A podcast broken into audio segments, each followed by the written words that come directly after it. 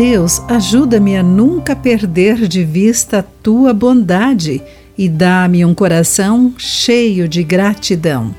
Olá, amigo do Pão Diário, bem-vindo à nossa mensagem de esperança e encorajamento do dia. A leitura de hoje é do texto de William Crowder com o título Atitude de Gratidão. Moro num lugar onde os invernos podem ser brutais, com temperaturas abaixo de zero e neve sem fim. Certo dia de frio muito intenso Enquanto eu limpava a neve pelo que me parecia ser a milésima vez, nosso carteiro fez uma pausa em suas rondas para perguntar como eu estava indo. Disse-lhe que não gostava do inverno e estava cansado de tanta neve.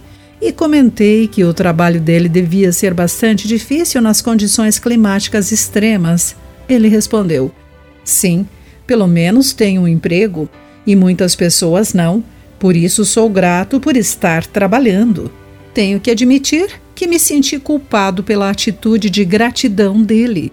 Com muita facilidade, podemos perder de vista tudo que temos para agradecer quando as circunstâncias da vida se tornam desagradáveis.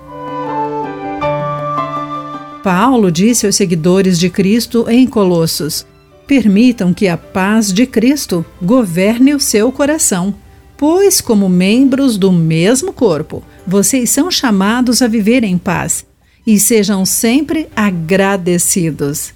Ele também escreveu: Sejam gratos em todas as circunstâncias, pois essa é a vontade de Deus para vocês em Cristo Jesus.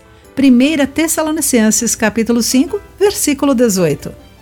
Mesmo em nossos tempos de luta e dor genuínas, podemos conhecer a paz de Deus e permitir que ela governe o nosso coração. E nessa paz vamos encontrar lembretes de tudo o que nos foi dado em Cristo. Nisso podemos verdadeiramente ser gratos. Querido amigo, qual o seu motivo de gratidão a Deus? Aqui foi Clarice Fogaça com a mensagem do dia.